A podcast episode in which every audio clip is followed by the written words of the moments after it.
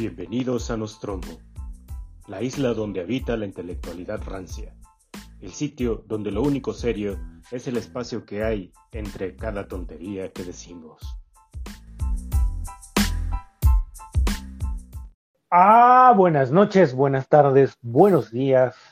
Esperemos que se encuentren ustedes bien desde sus casitas, chozas, chantes, o como usted le llame a ese lugar en el que cohabita con su tóxico, tóxica, o lo que sea que cohabite con usted.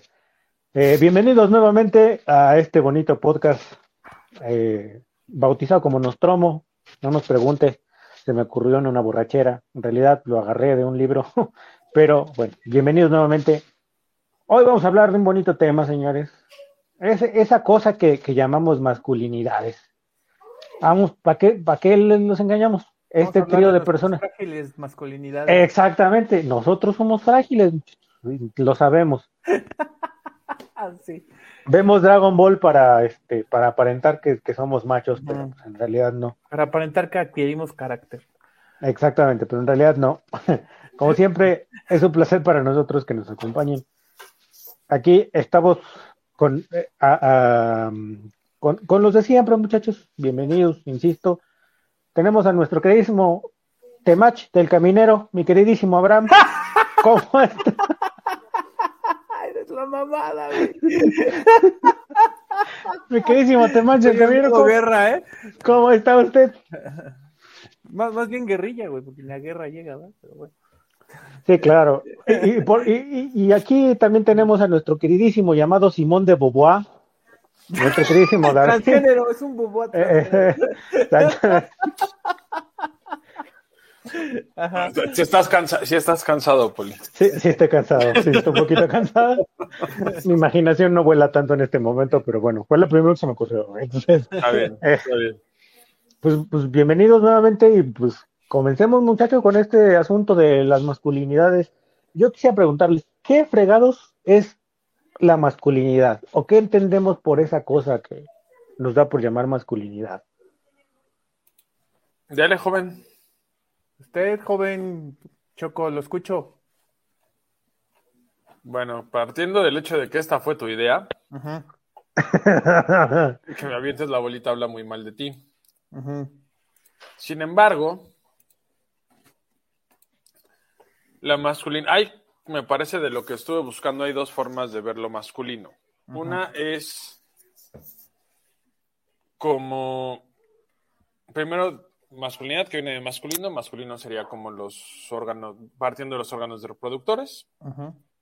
Y de ahí lo que está relacionado con ese ser, ¿no?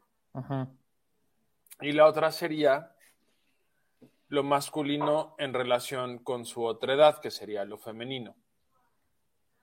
Ok. Y creo que de algún modo hay forma de hilarlos porque si bien lo masculino no siempre ha sido igual, ha, habido variaciones de lo que es apropiado de hacer como hombre, ¿no? Que digamos que eso es lo masculino o que es la tendencia de lo que uno hace por ser hombre. Si bien sí hay diferencias, creo que también hay ciertos patrones que tienen que ver con el hecho de que la testosterona es una droga increíble. es una hormona, güey. ¿Qué droga qué? Es que tendrías que ver a Dave Chappelle, pero bueno. Ok. Este, pero, o sea, como hormona tiene unas funciones bastante, bastante extravagantes que si no te han tocado esos golpes de testosterona es muy difícil de explicar. No, a mí me ha pasado con, mi ama y señora.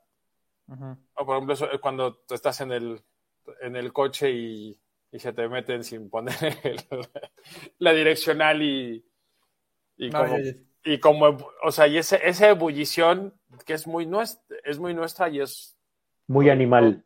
ajá. Muy mamífera. Pues, ah, creo que es más animal que mamífera, pero, o sea, creo que tiene que, creo que un poco tiene que ver con eso. Y creo que de ahí, aunque se no es el tema, viene un poco lo de las masculinidades tóxicas. Ajá. Entonces, eso sería para, eso yo, yo así definiría lo masculino y la masculinidad, no sé si les parezca, no sé si estén contentos o no con la, con la definición. y si no, pues me vale queso. No, si no, pues ofreces una, ¿no? Digo, no, no- no me conflictó, pero ofreces una. Por supuesto, señor, señor Abraham, ¿qué tiene Bueno, usted que decir? Eh, pues es que también po- podríamos, para no meternos en Honduras y a estar yéndonos por tangentes indeseables, pues sí hay que como que agarrarnos de lo que es el marco de lo que es la masculinidad y lo que presupone el feminismo, que es el patriarcado del siglo XIX, XX y XXI. Y de ahí podríamos como que ir enarbolando lo que eh, es, era o es ser un hombre en el siglo XX, en el siglo XXI, y de dónde viene esto que deriva la crisis de masculinidad, ¿no?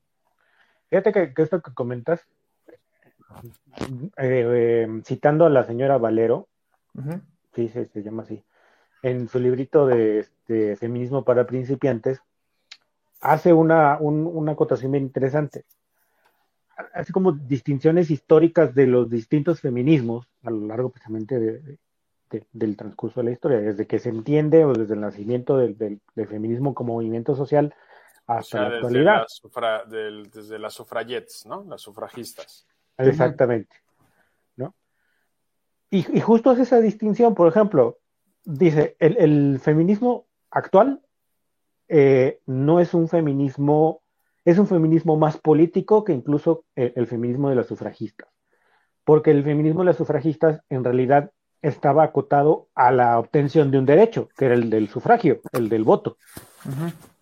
Entonces, en cierto sentido, eh, termina ahí cuando lo logran, sin embargo, sienta las bases para que eh, se desarrolle la teoría feminista y demás ondas, ¿no? Pero justamente ella coloca el, el- asunto del patriarcado como precisamente la, la- la parte más fundamental del feminismo actual. Antes, pues eran las sufragistas o el asunto este de, de la libertad sexual, ¿no?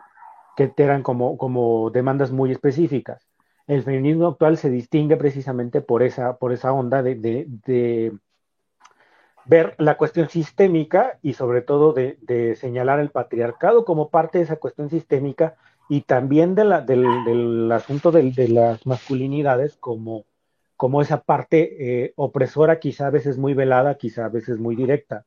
Que es un- pero también creo que podríamos decir que el patriarcado de este último feminismo es más una cuestión fantasmática que una que un verdadero patriarcado, ¿no? Digo, creo que Yo, también es como buscarle tres pies al gato y ya decir como que ya todo es patriarcado, ¿no? Y yo, y yo sí creo que sí hay una razón de ser en ese eh, feminismo primigenio, porque sí había una tendencia al abuso y al, ¿cómo se dice? Al uso excesivo del poder que tenía el, el- el hecho de que el hombre era como la cabeza y proveedora del hogar, ¿no? Estoy, de acuerdo en eso y creo que sí había necesidad social de matizar en eso. De, llevar a cabo un cambio social profundo en eso. Que sea exacerbado, sí, y que se ha puesto en el, en el centro y muchas veces, eh, porque no todo, obviamente, pero como en todo movimiento social, se ha exacerbado esta posición de, de entender el, el patriarcado como eh, de satanizarlo quizá. Porque se ha caído incluso en ese, en ese extremo. Eh, pero es que es también como muy natural de, de- de- de un movimiento que ha tendido hacia los extremos cada vez más. Ya lo hablamos en algún otro momento, ¿no? O sea, creo que como David lo apuntó muy bien. Estamos notando los límites de, de esos, eh, estamos apenas como notando los límites de, de esas posturas, ¿no? Donde empiezan como a darse cuenta que, que- que muchas de las cosas que postulan tienden incluso a, ciertas cuestiones absurdas. Y eso no se niega. Sin embargo, eh, eh, hay algo que es indiscutible. El patriarcado está y, y- es algo que, que sigue eh, incluso reproduciéndose, a lo mejor ya de una manera no tan directa, pero sí de otras formas un poco más, más este, discretas, por decirlo de alguna manera, ¿no? Y aquí es donde se inserta precisamente el asunto de las masculinidades, ¿no? Porque el trabajo incluso que tenemos nosotros como, como vatos, en este, me voy a poner progres, muchachos, lo siento, pero pues tiene que haber aquí este, disonancia, si no, pues esto va a ser una cámara de eco. A ver, Esto va a ser un club de Toby. exactamente. Entonces, ver, técnicamente lo es, por cierto. Sí. Sí. sí. ¿A qué te digo que no? Sí, sí.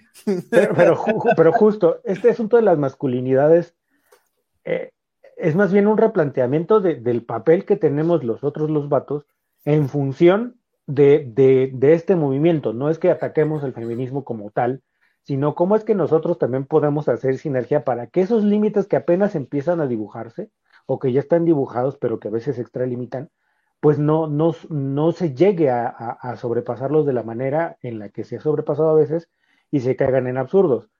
Y aquí es donde, por ejemplo, situaciones como el eh, guates, como insisto, el Temach y algunos otros, vienen como a intentar, de una manera bastante absurda y bastante burda, revalorizar el papel de la masculinidad dentro del juego de, de, esta situación que comentaba David, ¿no? De, la situación eh, femenino-masculino. ¿Y por qué digo esto? Porque al final de cuentas tampoco es que el, señor Temachi y compañía digan cosas que no sabemos, ¿no? O sea, no, no están abordando nada nuevo eh. o, no están aportando nada nuevo de cosas que, que a final de cuentas yo no hayamos hecho. A partir de lo que la crítica que estás haciendo, que, que, es razonable y que sí te concuerdo en muchas cosas con lo que estás diciendo, pero también tendríamos que saber por qué llegamos a este punto, ¿no? Este, y yo creo que el nacimiento de toda esta onda red pilera y McTown y todo ese pedo, este, viene de la necesidad del hombre de hacer comunidad y de hacer escuchar su versión de los hechos, ¿no? Porque creo que llegamos al, al, al, extremo de que la cultura predominante se volvió demasiado mm, facilitadora de darle la razón sin, ¿cómo se dice? Sin ningún recoveco a la mujer. ¿Me explico? Entonces, en algunos puntos se llegó al otro extremo de llegar a denuncias falsas, de llegar a, a, exigencias irracionales en muchísimos ámbitos. Entonces, hasta cierto punto es una respuesta natural que el Temach y otros vatos estén tomando esa eh, estén tomando o capitalizando a esa audiencia cautiva derivado de su resentimiento porque no han llevado de una manera adecuada emocionalmente toda esta situación, es, ya es otra cosa, ¿no? Aunque hay, también hay algo ahí que tú dijiste que hay cosas que ya no, es que no las sepamos, pero sí hay una parte considerable de hombres que realmente no, no habían tenido acceso a esta verdad, ¿no? Porque ya estaba mal decir cualquier cosa de la mujer, ¿no? O decir cualquier cosa de la interacción entre hombres y mujeres. Y hasta cierto punto es una necesidad natural que está bien o está mal hecha, esa es otra cosa, es otro asunto que ahorita lo podemos debatir. Este, adelante, David. Ok, pero, creo que eh, para empezar ni siquiera hemos partido de por qué hay una crisis de masculinidad que después el tema. Sí, también creo que nos desviamos de eso. Este, hicimos el brinco como de como, del asunto este del feminismo y el patriarcado a las reacciones. Ahora, en cuanto a lo quiero hacer una acotación rápida en cuanto a lo del patriarcado, creo que es un concepto mal manejado. Sí, sí, sí, mal interpretado. Y, ajá, en, los dos sentidos, ¿no? si bien estoy de acuerdo en que en lo social los conceptos se van adaptando, patriarcado define o definiría una especie de gobierno de minorías muy en muy alta estima, de patriarcal y, tirado a lo masculino, pero no necesariamente beneficioso para lo masculino. solo, solo, dominante en el sentido de que son hombres los que dominan. Sí, sí, creo que aquí hay, aquí hay un problema y es de donde parte la crisis y donde parten las reacciones, a mi entender el poder, el hablar de, patriarcado también permite poner a todos los hombres en la misma bolsa. Exacto. ¿No? Es como ese asunto que yo juego de los gremios, ¿no? En el momento en que si, nos permitimos hablar de patriarcado como tal, entonces caemos en el error de, ah, como los hombres gobiernan, a todos los hombres les va bien, lo cual no es verdad. No necesariamente, exactamente, sí, sí, sí. No, no, bueno, yo diría que no, no, no, yo quitaría el no necesariamente, no a todos los hombres les va bien. E históricamente no a todos los hombres les va bien antes tenía, o sea, había, la otra parte del argumento es que siempre a las mujeres les fue peor. Y creo que ahí estoy de acuerdo. O sea, al, tener una, al tener una relación de subordinación en relación con el hombre, si al hombre le iba mal, a la mujer que estaba con ese hombre le iba peor. Sí. Sin embargo, las condiciones han cambiado más o menos a partir del siglo, de, 20, mediados del siglo XX. En el 19, pero en el 20 fue donde se vieron los cambios. Cambios en el sentido en que, y aquí me voy a guiar un poco por lo que dice Ian Morris y, y por lo que dice Luis Perry, en la medida en que la superioridad física deja de ser tan relevante para la relevancia social, deja de ser, a ver, déjame lo repetir. En la medida en que la, en que la superioridad física deja de ser tan importante para la relevancia social, puede haber una revalorización de, otros factores. Entiendas en lo intelectual. Y si bien en lo físico sí hay una diferencia importante entre hombres y mujeres, en lo intelectual no. Es a partir de la de que lo intelectual suele más importante que las mujeres pueden revalorizarse socialmente. Primero con las primero con la ola con la ola sufragista, después con las que el siguiente movimiento duro es en la es en la revolución sexual, ¿no? En 60 70 y luego con esta en la que ya es donde hay procesos intelectuales bien diseñados, o sea, donde los procesos de, equidad intelectual están bien diseñados. Si bien puedes encontrar todavía problemas y si bien puedes encontrar inequidades en algunos lados, estos se han reducido a niveles que antes deberían, o sea, que antes eran impensables. Y pongo un ejemplo, y aclaro, estos ejemplos son de Europa y de Estados Unidos. Sí, del mundo occidental, por tal. Occidental, muy occidental. ¿no? Probablemente en México no estemos ahí todavía. Pero a nivel de Estados Unidos, ahorita hay más mujeres en las universidades que hombres. Mm. Y sin embargo, nadie, o sea, cuando eso nos pareció dramático, cuando fue a la inversa, ahora que son los hombres los que están, los que están perdiendo acceso a la educación superior, nadie parece estar interesado en esto. Pero, a ver, yo creo que vamos a acotar una situación ahí o sea, lleva razón en algunas situaciones, pero a ver, esta situación en la que, en la que precisamente hoy eh, hay quizá más mujeres en algunas naciones estudiando una carrera universitaria que hombres, implica entonces un cambio de dinámica. Ok, implica entonces un cambio de dinámica.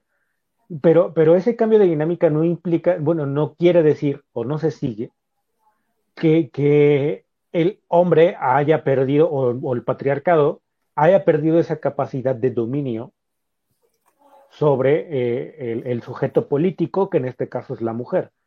Implica que quizá haya cedido en algunas situaciones específicas o en algunos espacios muy, muy acotados, en este caso la educación o en alguna que otra profesión. ¿La educación te parece un espacio acotado? Híjole, yo pensé que iba a pelearme con Abraham, pero parece que el tiro va a ser contigo.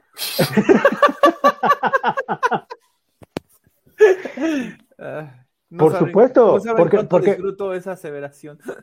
porque más allá, a ver, fuera del mundo occidental, por supuesto que estamos hablando de que la educación es un espacio sumamente acotado.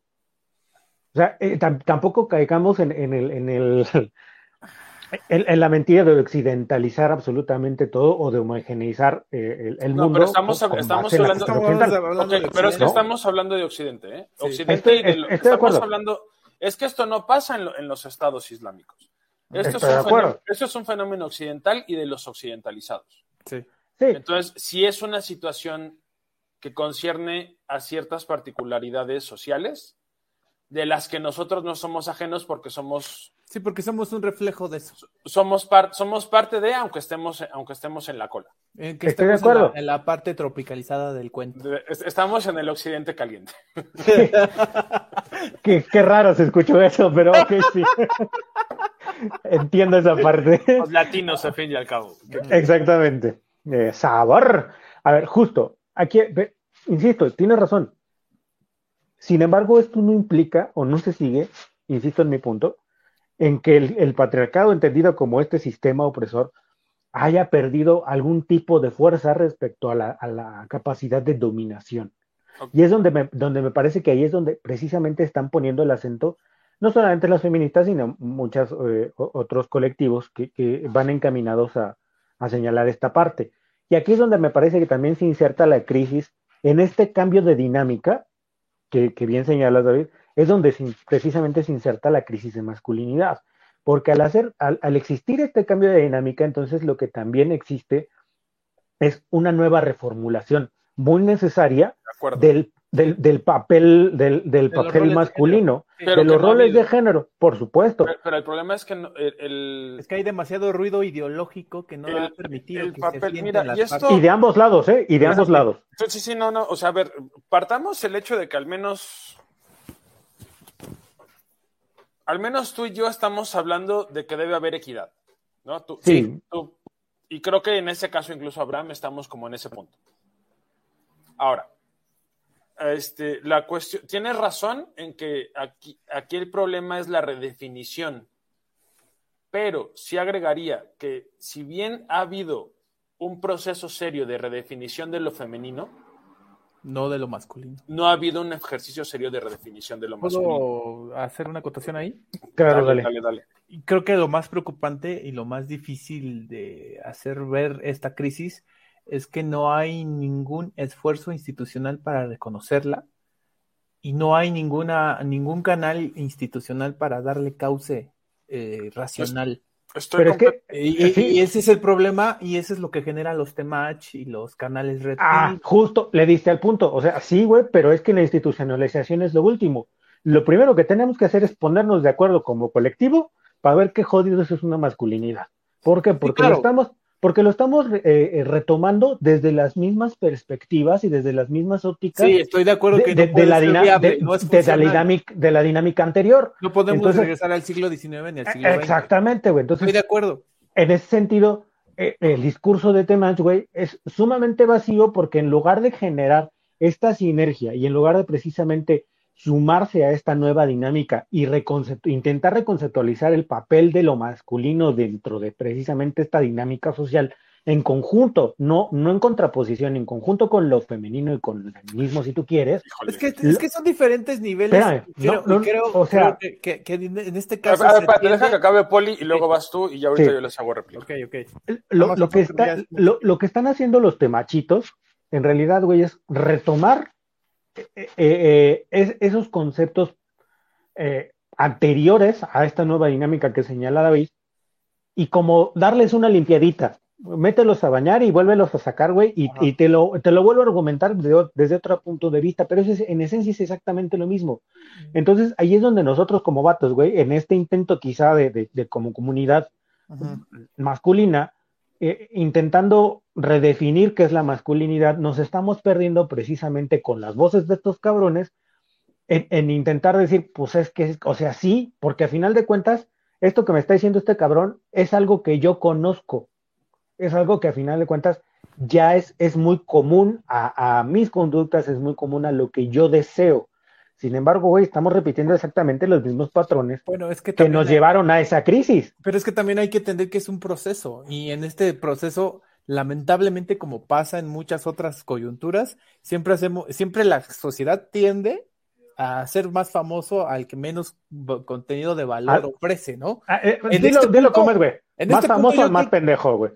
Sí, o sea, no, yo creo que no hay necesidad de denostar lo que hace el, el Temach porque hasta no, yo sí. punto yo no, sí. está bien, estás en tu derecho, pero yo creo que a la, en, a la larga es el, es el inicio de algo, que, el, que hasta cierto punto también los lleva a cosas extremas y que no deberían de ser, está bien, es entendible, pero como lo dije desde un principio, es, un, es, un, es una respuesta natural y casi lógica a, a la falta de, can, de, canales institucionales Mira. para que se haga viable eh, el, el, ejercer una, un nuevo rol de género y, y, el esclarecer realmente cómo se va a ejercer la masculinidad del siglo XXI, ¿no? Y es necesario que haya este tipo de, de, de personajes, aunque no nos gusten, y aunque lleguen a un punto irracional y pseudointelectual, pero tarde o temprano. Mira, de nosotros esa, no vas a estar hablando. Por eso, pero esta, real, esta realidad. Por Deja los pseudointelectuales en paz. Por eso, esta realidad del siglo XXI en la que ya no puedes traer los valores del siglo XIX va a terminar chocando con esta no. Multiplicidad de gente que está siguiendo el temach. O sea, va a terminar. esa realidad va a terminar chocando con estos seguidores irracionales y en, en, algún momento van a tener que seguir buscando respuestas y van a tener que seguir, seguir tratando de construir una comunidad masculina que realmente construya y redefina este rol, ¿no? Mira, tristemente estoy un poco del lado de Abraham en este caso. Porque... Ya, bésalo. No, no, no, es que el redpileo entendiéndose, o sea, todos estos fenómenos mediáticos bueno, más bien de medios alternativos que se han generado alrededor de, de, redefinir lo masculino, pero a razón de la masculinidad clásica, son productos de las, de las ausencias de otras alternativas. O de la incapacidad de crearlas, güey. ¿Qué chingados estoy diciendo, Poli? No, no, me no, está bueno. O sea, no hay otras, no hay alternativas o sea, estamos hablando de, por ejemplo, no sé, de esto de las masculinidades deconstruidas, ¿no? Pero tampoco nadie sabe qué es una masculinidad deconstruida. Y, tampoco sabemos qué tan, y que tampoco sabemos qué tan funcionales son. Exacto. ¿no? Lo que hace gente, porque yo a Temach apenas desde la vez pasada que hablaron de él busqué un par de videos, no me parece lo más tóxico que haya. No me parece particularmente sano porque tiene, porque tiene unas dicotomías de confrontación, pero para ser honestos, los, el 80% de los feminismos también son, este, son, dinámicas de confrontación. Entonces, como lo platicamos y de hecho tú lo dijiste en su momento, todas estas cuestiones de reacción masculina son reacciones a un feminismo que no sabe qué hacer con los hombres. a, un feminismo en cualquier dimensión que quiera, sea, sea, sea, feminismo, sea, sea, feminismo entendido como mujeres o sea feminismo entendido como esta abanico más amplio de identidades, ¿no? Porque todas se pueden enmarcar de algún modo u otro dentro de lo que entendemos como feminismo, ya no sé en qué generación están, ¿no? Pero digamos tercera, cuarta generación. Sin embargo, todos estos feminismos, si bien te pueden ayudar a reentenderte si eres queer, o si eres trans, o si eres no binario, o si eres este, lo que tú quieras, no hay ningún intento y no hay ningún interés en ayudar a redefinir lo masculino desde lo masculino.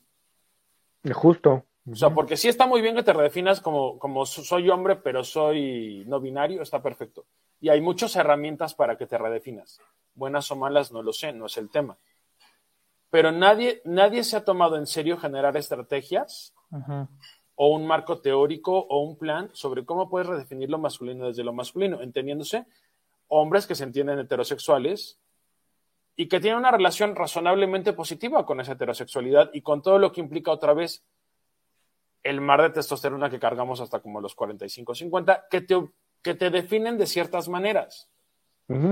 Porque esa, testo, o sea, esa testosterona te hace pensar cosas que de otro modo tal vez no pensarías. Si tienes la testosterona baja, no estás pensando en pelearte con el mundo. Sí, no. Si tienes la testosterona baja, no estás viendo a todas las mujeres como objetos de placer porque no tienes esa necesidad. El problema es que esto es algo interno, es algo inherente. Y no hemos visto cómo redefinirlo y no hemos visto cómo encauzarlo. Por eso los Temach en México y los Fresh and Fit en Estados Unidos o el Andrew Tate, de los pocos ejemplos que hubo serios fue Peterson, Jordan Peterson. Y se cansaron de vapulearlo. Hasta creo que la licencia de psicólogo se lo quitó. Está un poquito loco, sí, pero, pero estaba haciendo un intento serio de redefinir lo masculino en términos positivos. ¿Cuál es el problema? Y tú lo dijiste, pero no lo hemos, en realidad estamos hablando como vagamente. ¿Cuál es el problema? ¿Por qué hay una crisis de lo masculino?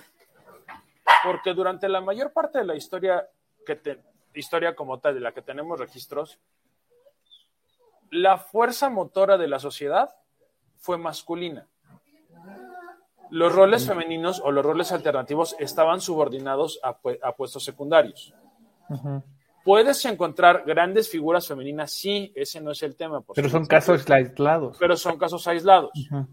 ¿Por qué no hay historia de las mujeres? Porque las mujeres estaban haciendo roles que eran muy importantes y que eran significativos, porque si no, no hay sociedad, pero no, no estaban al frente. ¿Quién estaba al frente? La reina Isabel, Cleopatra, pero son ejemplos dramáticos y extremos. Por eso el feminismo alega mucho por una historia de la cotidianidad de repente. Porque es la única forma en la que puedes reivindicar lo femenino o, o lo ser mujer por si no les gusta lo femenino, en periodos históricos donde estaban subordinadas a roles fundamentalmente de casa Y de crianza. y de crianza.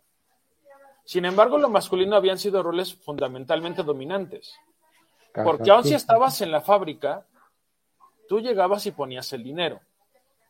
Y eso ya te ponía un rol, ya te ponía en un rol por encima del- del- del- de la pareja que tuvieras. Eso se ha ido perdiendo o se ha ido acotando. ¿Por qué? Porque si antes tenías que pelear con puros otros hombres para irte a la universidad, ahora tienes que pelear con mujeres. Y peor aún si eran sistemas, no sé, Estados Unidos, Europa, que eran lugares fundamentalmente blancos o de dominio blanco, cuando minorías pueden entrar a las universidades, pues los lugares están más peleados.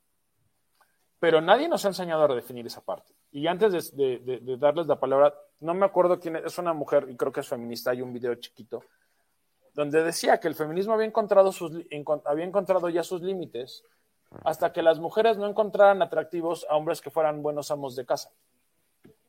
Exactamente. Porque Tristemente. si quieres, un, si quieres tener familia, pero eres una mujer de éxito, pues tienes de dos. O te consigues otro güey de mucho éxito en el cual siempre va a haber un cierto nivel de competencia, Y en el que siempre van a poder pagarse servicio en la, en la casa. o te consigues un vato que quiera ser amo de casa y ser papá de tiempo completo, pero entonces te toca respetarlo, admirarlo por eso y pagarle. Como los hombres que en teoría quieren tener familia, buscan una mujer que quiera ser ama de casa, que quiera ser mamá de tiempo completo, y deberían, hipotéticamente, admirarla y respetarla por eso. Sí. En Y los pagarle. hombres los- eh, y Sí, sí, obvio. sí, sí, que estoy de acuerdo, y ese es un buen punto, pe- pero que este, y ya, bueno, ya termino con esa parte. Si los hombres quieren mamás de tiempo completo, se chingan y les pagan. Ujú. Sí. Porque en este mundo actual lo que está haciendo es, esa, a la mujer que está diciendo, ok, güey, yo me voy a encargar de la casa, le estás generando un hándicap horrible a la hora de que tú decidas conseguirte un modelo de 25 y la quieras aventar a la calle. Pero lo mismo debe de ser válido si estamos hablando de una relación inversa donde la mujer es la que va a generar el dinero y el hombre se va a quedar en casa. Lo justo es justo Ujú. Y lo que es parejo no es chipotudo. Cedo la palabra. Sí, y básicamente yo creo que eh, sí hay un sesgo enorme en muchos de estos canales que están tratando estos temas red pileros y estos temas, pero creo que se hace necesidad, se hace necesidad en base a que, o con base a que los hombres no han tenido en esta última etapa de la posmodernidad esa oportunidad de desahogar sus penas, ¿no? Y este, y tampoco, de un árbol. y tampoco es como el hecho de victimizarse y ya, ¿no? Porque también esa es una de las partes más peligrosas de exacerbar los ánimos de los repileros, ¿no? ¿Qué, qué tiene Sí. el.? Sí, sí, sí. Que pueden llegar a un extremo de, eh, de ¿cómo se dice? Al otro extremo de llegar al odio y al, y al, y al, narcisismo de del hombre, ¿no? De decir mm, todas son iguales y todo eso. Y prácticamente lo que ha hecho, un espejo de lo que ha hecho el feminismo radical, ¿no? Irracional. Y, y eso tampoco es correcto. Pero digamos que son daños colaterales necesarios para llegar a esa construcción institucional de la que tanto estamos hablando en este momento, ¿no?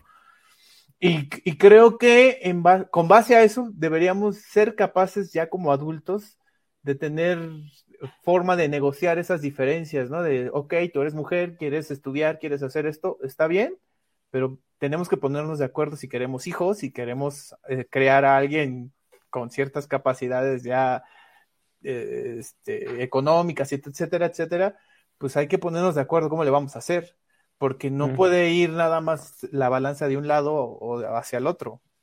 No puede, no puede una sola persona cargar todo, ¿no? Y se supone que para eso era la funcionalidad en el mundo moderno de la vivir en pareja, en matrimonio, ¿no? Y ese, ese es el, el sentido de que se está terminando en esta realidad posmoderna, mientras no lleguemos a ese acuerdo, no tengamos esa capacidad como adultos de sentarnos a negociar esas diferencias. Bueno, ok, tenemos tema para la siguiente vez el matrimonio como un anacronismo. Sí, sí, claro. Está sí. bien, le entro, Está, jalo. está inter- está interesante, sí, sí. Poli, ¿tú qué tienes que decir? No sé. Porque tú- en este caso tú eres la posición más, más extrema. Así de tú que ya te, puta madre, tú que ya te divorciaste, que, ah, no, ¿verdad? Perdón, no, no estamos hablando de eso. Este, pues mira, Tú te quemaste, papi. sí, güey, no. Es que empezaron a hablar de matrimonio y como que me dio cosita. Entonces, este, perdón, Te salió perdón. una costra, ¿no? Y- Sí, chale, güey. Pero mira, a ver, o sea, sí, e- esta parte que mencionan tienen razón. Sin embargo, y aquí es donde yo pongo el, el acento. Creo que no hay voluntad, para empezar, de reconocernos como comunidad, que es uno de los problemas que tenemos bien canijos. O sea, para empezar desde ahí. No es, no es políticamente capitalizable eso. O sea, en este momento nadie quiere aventarse ese, ese trompo a la, a la- a- a la mochila porque Ma- saben ma- más allá de que, de que que el mame no se sea los va a acabar y van a terminar funados y no Sí, va a haber ningún justo. esfuerzo institucional válido y viable. Pues más allá, güey, de que, de que no sea políticamente capitalizable, a mí me parece que eso viene después. No tenemos la, o sea, somos capaces, güey, de, si quieres, de, eh, eh, filtrear entre, entre vatos, güey, y, de, mm, jotear cada cinco minutos si tú quieres, y todo ese pedo. Pero más allá de eso, creo que no tenemos la capacidad de reconocernos como comunidad. Por- no sé si es por falta de interés o porque realmente existe ahí una situación, si tú quieres, de, eh, pues medio psicológica quizá. Ahí sí hay El- una parte tóxica de la masculinidad que tiene, Ajá, que ¿no? tiene que ser erradicada porque es la parte en la que no tienes derecho a mostrar tu debilidad y tu vulnerabilidad. Justo, güey. eh, estoy de acuerdo completamente con eso, pero también por eso creo que no es correcto lo que estabas haciendo ahorita con el tema de hacer esos juicios de valor.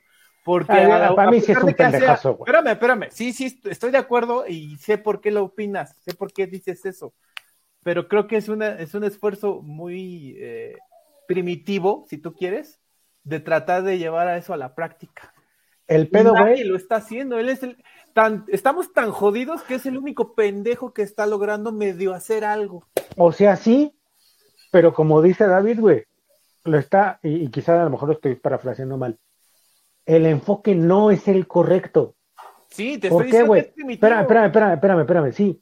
Pero, güey, eso que está haciendo Temach también es tiempo perdido, güey. Porque al final de No cuentas creo vamos a. va- tiempo perdido, espérame, porque espérame. inevitablemente eso va a llevar a, ge- a generar más dudas y más preguntas. No a necesariamente, güey. Más soluciones.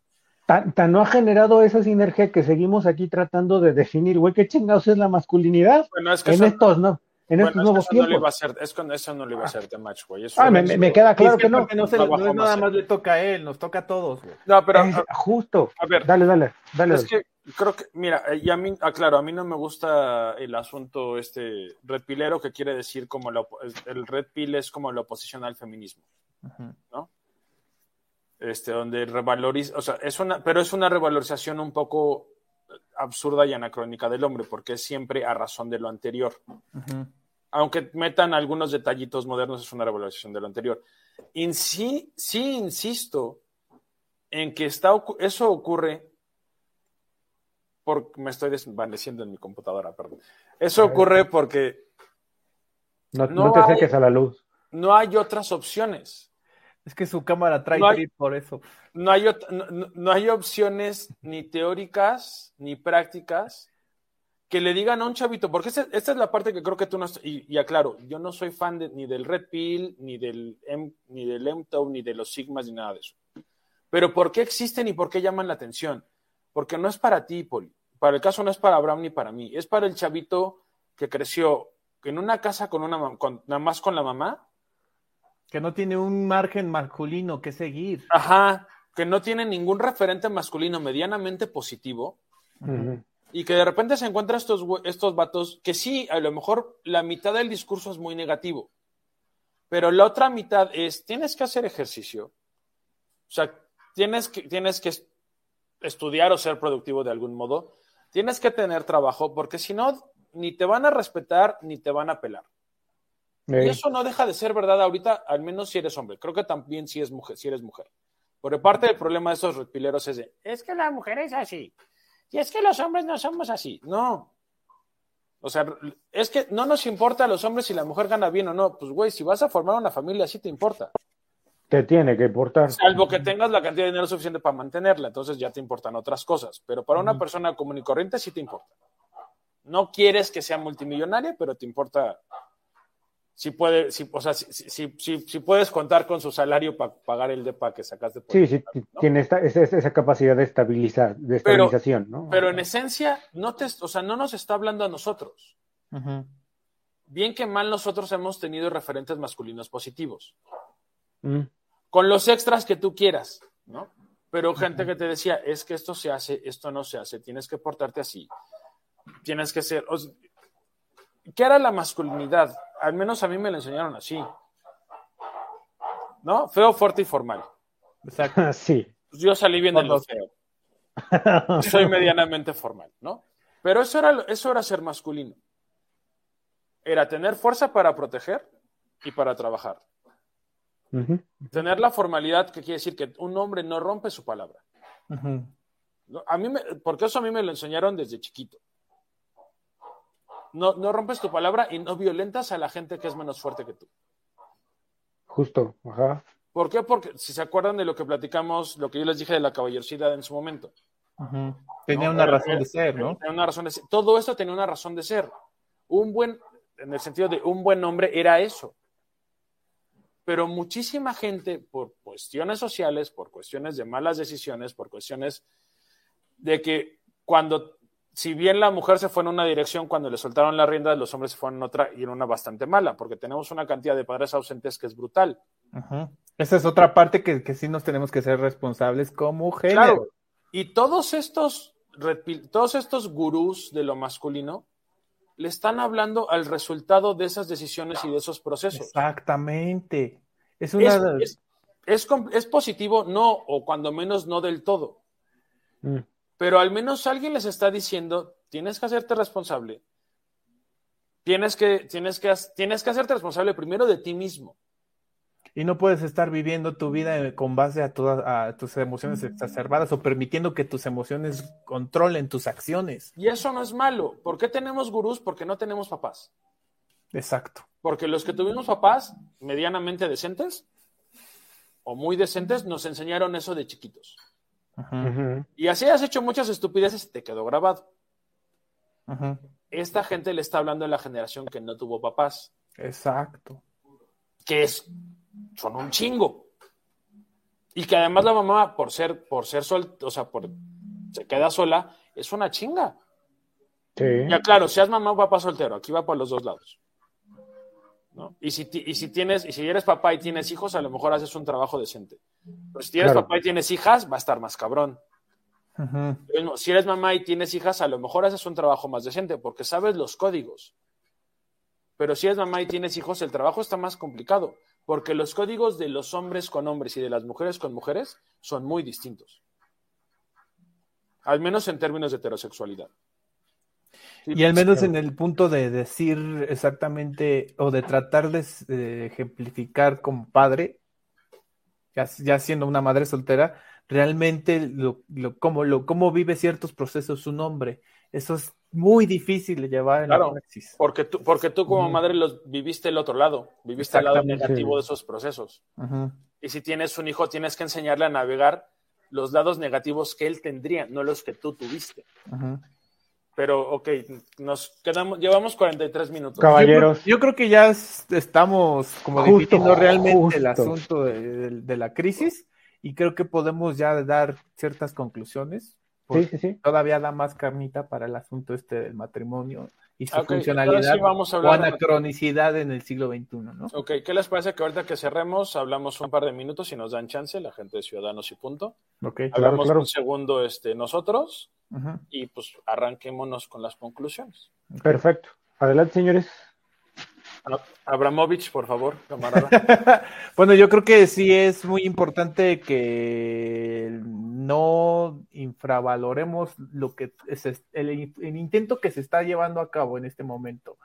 Eh, con todos sus asegúnes, sí es muy necesario ser críticos con cómo se están haciendo las cosas, pero tampoco hay que negar su utilidad y su funcionalidad en este momento. porque sí tenemos esa necesidad de que haya un canal y una comunidad de lo masculino. Que mm, tengamos muchas, muchos personajes aprovechándose del público cautivo, sí, y hay que esa necesidad de ser críticos y de estar así encima de ellos. Y, también necesitamos también nosotros tener pantalones para tener tratar de tender esos puentes, ya sea con la comunidad masculina y también con la comunidad femenina, porque tenemos que convertirnos en los adultos que se necesitan en esta sociedad para ponernos de acuerdo. Eso es lo que se necesita. No sabes cómo me pone de malas estar de acuerdo contigo.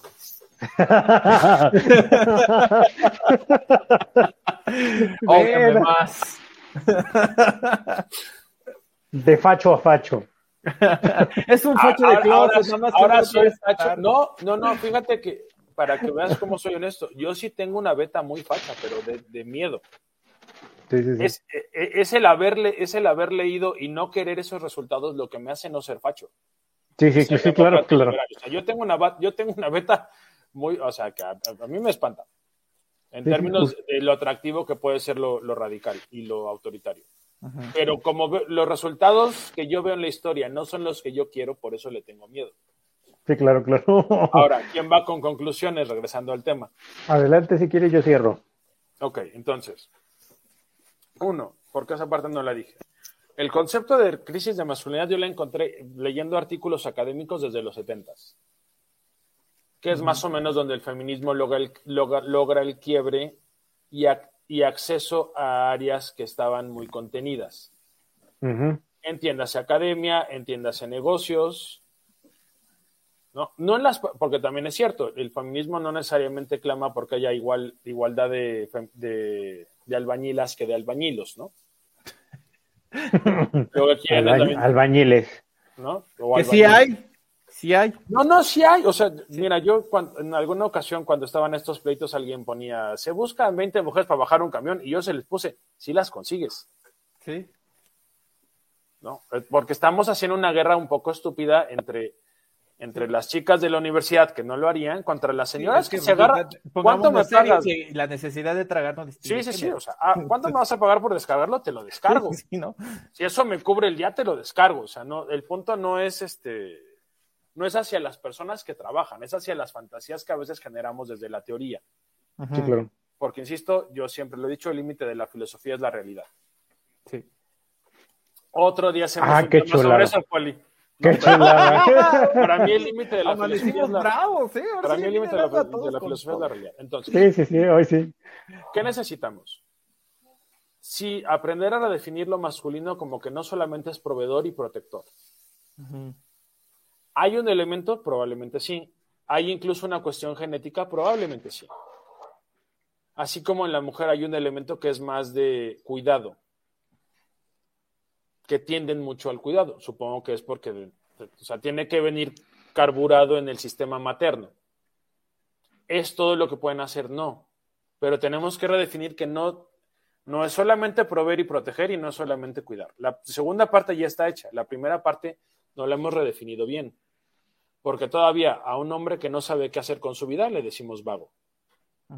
A una chica que no sabe qué hacer con su vida se está descubriendo. y esos excesos nos generan problemas. Sí.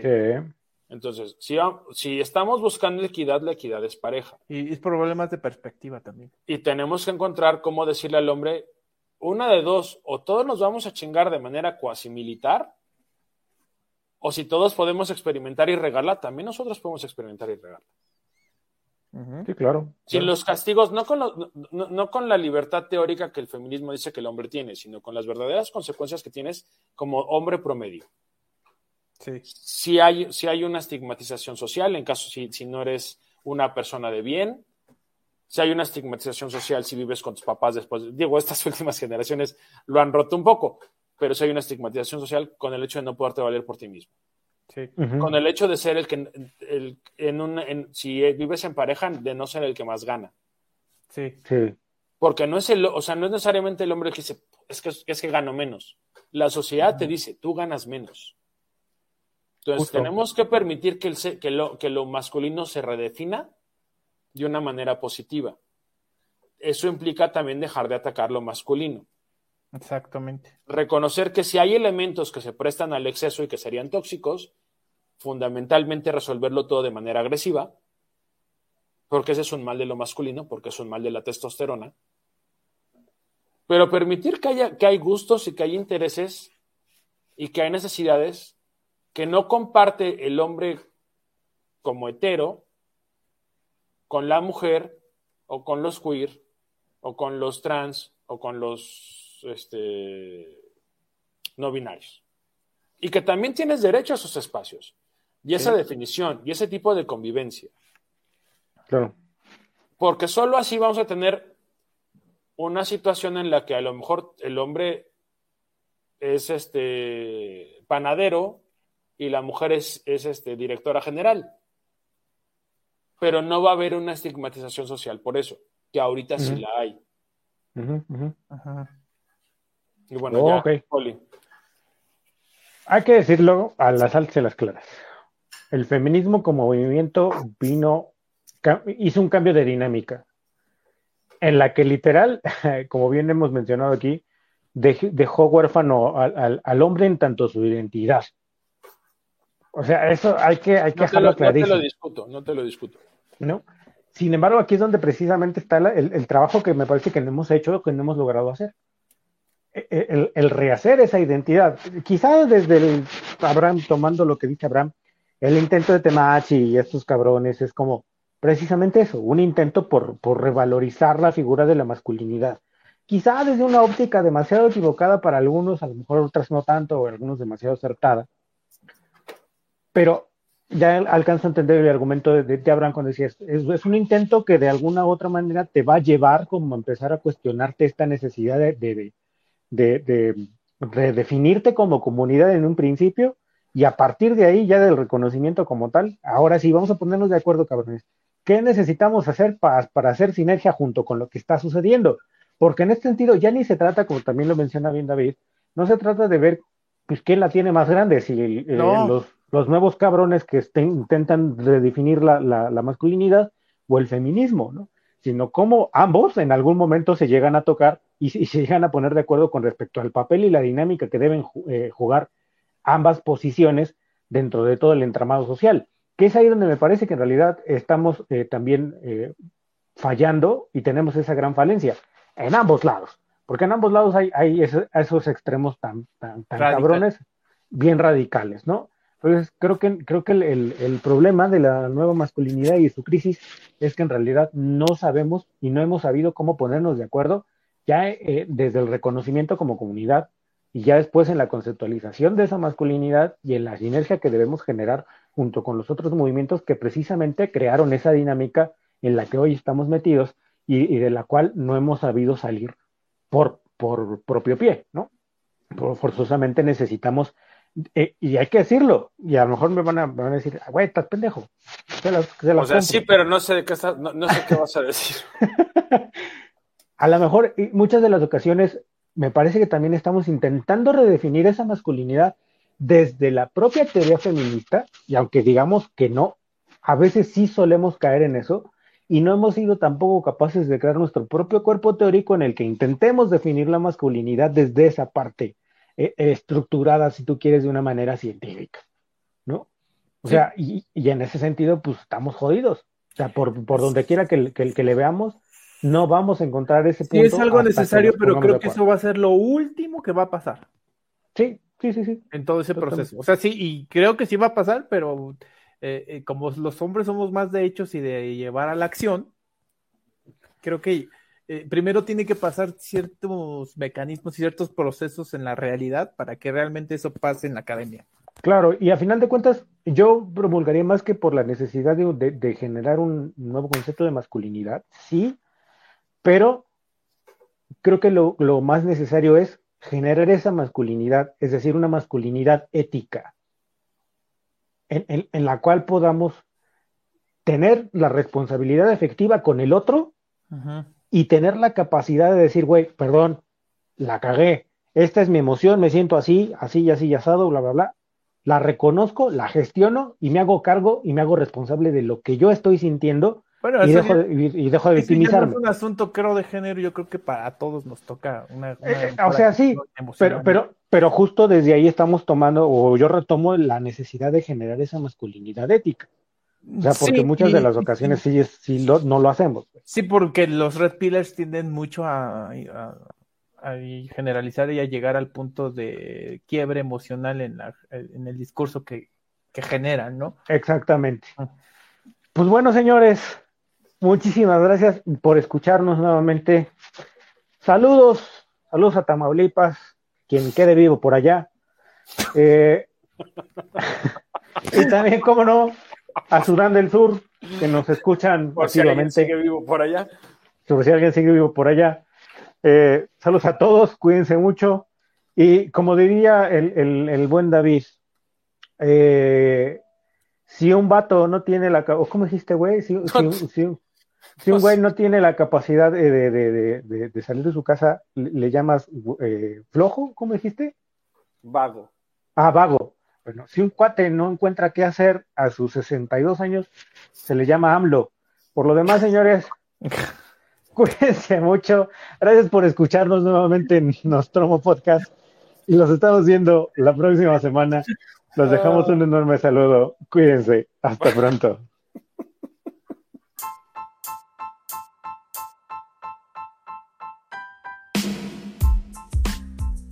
Esto fue Nostromo Podcast. Síganos en nuestras redes sociales como Ciudadanos y Punto, donde estaremos subiendo este y los próximos capítulos del podcast. Saludos a todos.